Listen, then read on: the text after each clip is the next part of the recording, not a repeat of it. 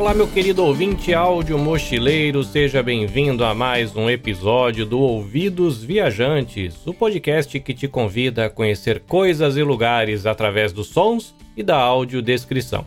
O Ouvidos Viajantes é produzido tendo em mente nossos ouvintes com deficiência visual e baixa visão.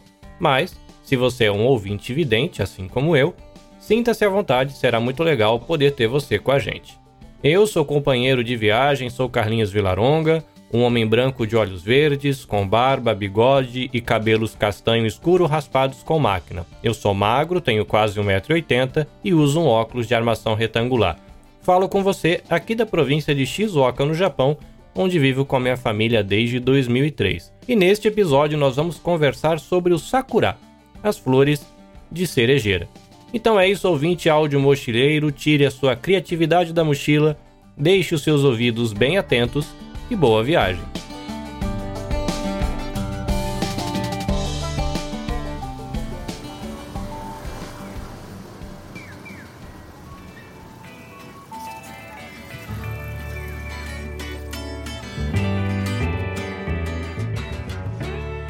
Bom dia, gente. Como estão vocês? Estava com saudade de fazer gravações externas.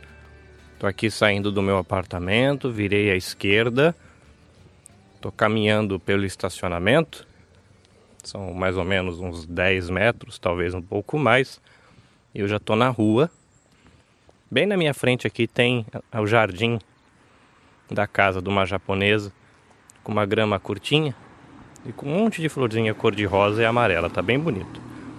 Vou virar à esquerda aqui para a gente caminhar para a pracinha onde eu quero apresentar a, as cerejeiras para vocês, que são os sakura, né, a expressão que a gente usa aqui no Japão.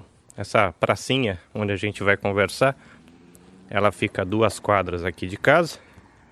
Eu moro num bairro onde tem bastante vovozinho. Então tem um monte de vovozinho fazendo caminhada pela rua, pessoal saindo para fazer as compras do final de semana, alguns carros, porque tem algumas fábricas aqui na redondeza. E aí o pessoal acaba saindo. Então a gente vai andar uma quadra nessa direção. Aí eu vou atravessar uma faixa de pedestre daqui a pouquinho e a gente anda mais uma quadra e já está na pracinha. Vamos lá. Por que, que é interessante a gente falar de Sakura nesse final de semana? Estou parando aqui, uma olhadinha para a direita, uma olhadinha para a esquerda. Vamos atravessar a faixa de pedestre. Por que é interessante a gente conversar sobre o Sakura nesse final de semana? Esse final de semana é o final de semana de Hanami. Hana é uma palavrinha japonesa que significa flor. E Mi é o ideograma de ver então, se você vai fazer um hanami, quer dizer que é um final de semana de você sair para ver flores. Mas durante a primavera, o Japão ele é muito florido, muito colorido. Então, eles não estão falando de ver qualquer flor. É o final de semana de você ver as flores da flora do sakura, né? A flora das flores de cerejeiras japonesas. Essas cerejeiras japonesas, elas me lembram muito o IP brasileiro. A imagem que eu tenho, né, do interior de São Paulo, é uma árvore grande, uma copa alta e que ela tem o detalhe especial de que uma época do ano ela fica toda florida, né? Aí tem o IP amarelo, o IP rosa, o IP branco. O sakura, ele tem uma época do ano, no início da primavera, nos primeiros dias de primavera, de que ele fica inteiro florido e é o que está acontecendo aqui. Né? No caso, as florzinhas já desabrocharam e elas estão aqui bonitonas, lindinhas, é, florindo e deixando o Japão todo cor de rosa claro. Essa flor de cerejeira, ela tem, como eu falei, essa característica dela florescer no início da primavera. Mas por que ela chama muito a atenção? É porque a árvore, quando tem a flora, a árvore está peladinha, sem folhas. No inverno, todas as folhas da, da árvore do sakura caem. Ficam só os galhos, parece que a árvore morreu e secou. Mas na verdade ela só joga as folhas fora para se proteger do frio. pelo que eu entendi, sem as folhas ela se queima menos, então elas jogam as folhinhas fora para se proteger. Aí quando chega o início da primavera, a gente teve o equinócio no dia 21, hoje é dia 1 então praticamente as duas primeiras semanas da primavera. A temperatura sobe um pouquinho, começa a máxima a chegar perto dos 20 graus. Hoje, por exemplo, amanheceu a 8, está um dia de céu azul, sem nenhuma nuvem. Eu posso olhar dos dois lados no horizonte, não tem nuvem nenhuma. O sol está bem gostoso, mas não chega a ser aquele sol que queima, que arde. Que no verão o sol ele arde, no, na primavera ele apenas é agradável. E está com uma brisinha leve, está 14 graus agora. Eu tô aqui nessa pracinha, é uma área gramada, tem uma parte com pedrinhas, né? Aquelas pedrinhas de asfalto e depois grama, tamanho de talvez umas quatro quadras de vôlei. É um pátio de uma escolinha, de uma creche que tem aqui no bairro. São 8h25 da manhã. Eu sei disso porque eu estou olhando o relógio da creche. E toda a volta desse pátio tem essas árvores de sakura. Deve ter umas 15, 20 árvores, talvez. Não são árvores tão altas, pelo menos as que estão aqui deve ter uns 10 metros de altura no máximo, então não são tão grandes. O tronco delas não é tão largo, então você conseguiria abraçar o tronco com tranquilidade, com o detalhe que é um tronco que ele já abre em galhos meio que quase no pé. Então aqui as que estão aqui, por exemplo, com máximo um metro de altura, o tronco já se abre em dois troncos ou em três troncos, depois eles vão abrindo em galhos e vai abrindo em raminhos. Aí nessas pontinhas desses raminhos, desses galhos mais fininhos, nasce os buquezinhos de flores. E esse buquezinho ele parece uma bolinha, um pompom. Ele é bem cheinho, fica uma florzinha encostada na outra. As florzinhas de sakura são florzinhas pequenininhas, elas devem ter por volta de uns 2 centímetros, talvez uns 3 centímetros de diâmetro, com algumas pétalas em volta. Uma pétala que talvez tenha o tamanho da digital do seu dedinho. Então você imagine uma florzinha com no máximo 3 centímetros de diâmetro.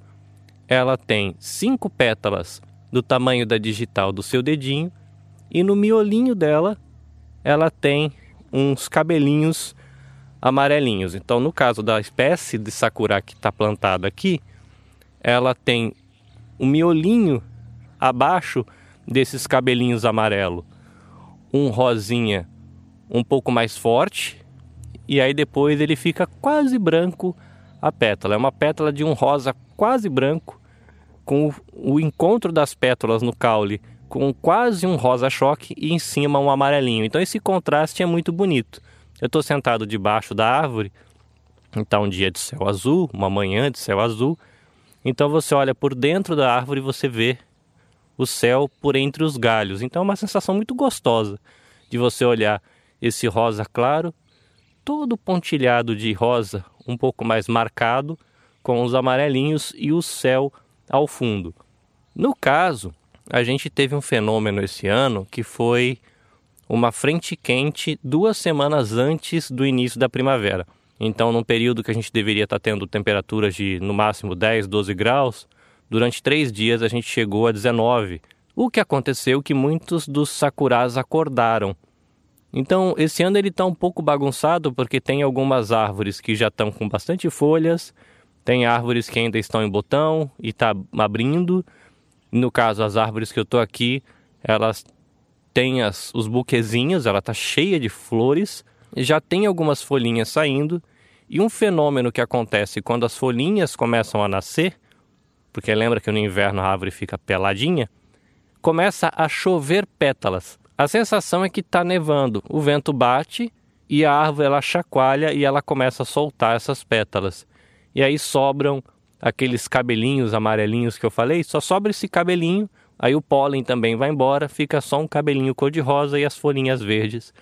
E aí depois ela vai passar, né, a árvore de cerejeira vai passar toda a primavera com o verde num tom claro, muito bonito. E depois no verão, como é muito quente, chega a temperatura quase 40 graus, fica um verde um pouco mais queimado, vai tomando um tom amarelado e chega no outono, ela derruba todas as folhas e passa o inverno peladinha. E esse é o ciclo, né? A flora do sakura é uma lembrança para gente de que a vida recomeça. E lembra, né, que a gente tem é, o equinócio de primavera aí dia 20, 21, 22, eu não tenho certeza se o quanto que ele varia, eu sei que ele tem uma variação, eu não sei se é 20, 21 ou 21, 22. E a gente tem o Hanami, que é esse final de semana, no dia 1 de abril. Olha que interessante. E, curiosamente, a primeira semana de abril começa o ano letivo japonês. O ano japonês começa na primavera. As aulas nas escolas japonesas começam na primavera. Então, por isso que esse final de semana de Hanami, o final de semana de ver as flores, é tão legal. É você imaginar um Japão antigo, onde você não tinha energia elétrica, onde você encarava o frio com apenas um fogão a lenha, com uma fogueirinha. Nos lugares onde neva muito, você não vai conseguir fazer plantio, você não vai conseguir fazer colheita, a pesca fica muito mais complicada. Então, quando chega a primavera, a temperatura sobe, vem a flora do sakura, é aquele respiro, porque aí, olha, a vida está voltando, período de plantio, período de colheita, o ciclo vai recomeçar, a vida renasceu, né? As árvores elas dão essa cara de que estão mortas, né? São muitas espécies de árvores que ficam peladinhas. Então você passa pela cidade é triste, né? A grama tá pálida, muitas vezes queimada. Por exemplo, aqui nessa pracinha que eu tô ainda tem uma parte da grama que está meio amarelada, que ela queima por causa do frio temperatura de zero graus. Então, toda a vegetação fica queimada do frio, muitas árvores peladas, os passarinhos é, migram, então você tem poucos passarinhos no ambiente, dá uma certa tristeza, né? Você tem pouco tempo de sol, amanhece quase 7 horas da manhã, 5 horas da noite, 6 horas já é de noite. E aí você tem na primavera agora o dia ficando mais extenso, com temperatura agradável, com as plantas ficando com verde vivo. Na minha região, qualquer cantinho de mato nasce umas florzinhas amarelas, então você olha de longe, você vê manchas, né, de verde, de mato com um monte de florzinha amarela. Traz alegria, aí você tem a flora do sakura nas primeiras duas semanas da primavera, e o que deixa a experiência muito agradável. A flora do sakura, o dia do hanami, que é, ele inclusive passa na televisão, igual previsão do tempo. Olha, a temperatura, a previsão é para tantos graus, então tal final de semana deve ser o pico da floração.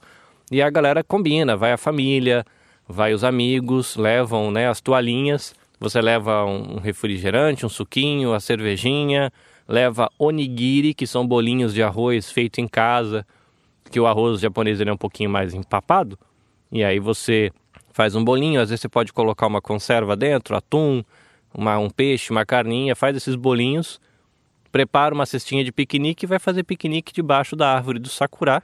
E aí a temperatura está muito agradável, é um período do ano que normalmente não chove, é, é um período de sol, que é um sol que não lhe agride, então as crianças brincam, os pais passam a manhã e a tarde conversando, tiram um cochilinho à tarde debaixo da árvore, naquelas toalhinhas de piquenique. É uma experiência muito interessante, né? Apesar de que eu estou aqui há 20 anos, há 20 anos eu olho a flora do Sakura e todo ano a gente vai tirar foto do Sakura, todo ano a gente inventa alguma coisa para fazer, vai procurar Sakura em algum lugar. Quando você tira fotos é muito bonito. Tem alguns rios que tem mais de talvez 2 quilômetros com árvores de Sakura plantadas nas duas margens, então as copas se encontram e fica aquele negócio bonito assim a perder de vista as folhas, as árvores com as copas floridas e depois quando chega um período seguinte, que é o caso que está acontecendo aqui nessa pracinha, já está brotando as folhas, as folhas pequenininhas, umas folhas de uns dois centímetros e meio, e nesse momento começa a derrubar as pétalas, né? Então está aqui toda vez que bate uma brisa tem uma chuva de pétalas, o chão já está cheio de pétala. É uma pétala que ela tem uma textura muito agradável, lembra muito a textura da rosa, mas é uma pétala pequenininha, né? Lembrando que ela tem o tamanho da digital. Então é isso, gente. Manhã de sábado, um dia muito agradável. Hoje estou aqui celebrando por ter conseguido fazer uma gravação externa do Ouvidos Viajantes, podendo caminhar na rua sem máscara. Sim, pode parecer estranho, mas é que o governo só é, liberou a obrigatoriedade do uso de máscara para circular aqui no Japão há umas duas ou três semanas atrás. A população ainda está muito receosa porque é, você pode escolher usar ou não, mas a população japonesa tem uma tradição que eles não gostam de passar constrangimento e tem uma cultura que eles chamam da cultura da vergonha, é um detalhe, né, na cultura. Então ninguém tira, aí um olha para a cara do outro, se um não tira, também não tiro. Eu tô com vontade de tirar, mas a pessoa do lado não tirou, não quero me constranger. Então acaba ninguém tirando, fica aquele perrengue, né? Mas eu tô aqui caminhando, já tenho autorização para caminhar, você pode entrar numa loja, salvo se a loja tiver pedindo para você colocar, eles têm esse direito de pedir para colocar, mas salvo, né, não tem essa plaquinha dizendo, por favor, coloque a máscara, você já pode entrar no estabelecimento comercial sem máscara e você não vai estar tá, é, causando nenhum problema. Então, estou aqui caminhando numa agradável manhã de primavera com uma brisa muito agradável, um sol agradável, um céu agradável, com um bairro florido e ainda podendo caminhar sem máscara. À tarde, eu vou fazer uma pequena viagem por volta de uma hora e pouquinho para tomar um café com amigos e à noite eu vou num evento que eu fui convidado graças à produção de podcasts. Então, vocês ouvintes do Ouvidos Viajantes fazem parte dessa jornada. É um evento que vai homenagear jornalistas aqui da comunidade brasileira no Japão. Dia 7 de abril é o dia do jornalista, então eles marcaram um, uma celebração em um café vai ter uma recepção para cerca de 70 pessoas. E como eu sou aqui da região, né, eu vivo pertinho, numa cidade pertinho de Hamamatsu, e o consulado de Hamamatsu que está organizando esse evento. E apesar de eu não ter formação jornalística, como eu produzo conteúdo informativo, eu fui convidado para estar tá lá junto com a galera e participar dessa recepção. Então, obrigado você ouvinte do Ouvidos Viajantes que fazem parte dessa jornada, né? Vocês me inspiram, vocês me incentivam, desfrutam do conteúdo e com isso é, a comunidade reconheceu também ah, o meu trabalho com produção de conteúdo e eu vou poder estar ali tomando um cafezinho com outros profissionais que produzem conteúdo para a comunidade brasileira no Japão. É isso, já cheguei em casa de novo. Eu espero que você tenha um bom mês de abril e a gente se encontra em breve para mais um episódio. Fui!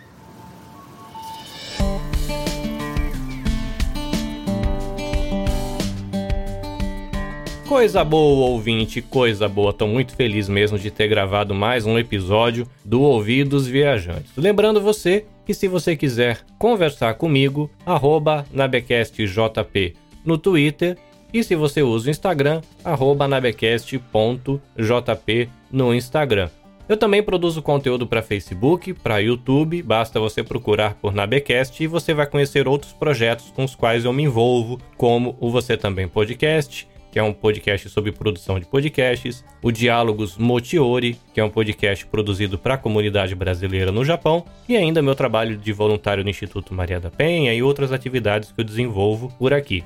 Lembrando você que o Ouvidos Viajantes está disponível no Spotify, está disponível também nos outros agregadores de podcast e fica o convite para você conhecer a galera do coletivo Podosfera Nipo Brasileira. O Ouvidos Viajantes faz parte de uma rede de podcasts produzidos por brasileiros aqui no Japão. Então você pode conhecer o trabalho dessa galera acompanhando arroba PodNipoBR no Instagram ou procurando por hashtag PodNipoBR no Spotify e você vai poder conferir as palestras que foram ministradas na primeira e na segunda semana Podosfera Nipo Brasileira e também outros workshops que aconteceram nesse período de intervalo entre um evento e outro. É bom demais poder fazer companhia para você. Obrigado pela sua audiência. Eu espero você no próximo episódio. Até a próxima. Sayonara.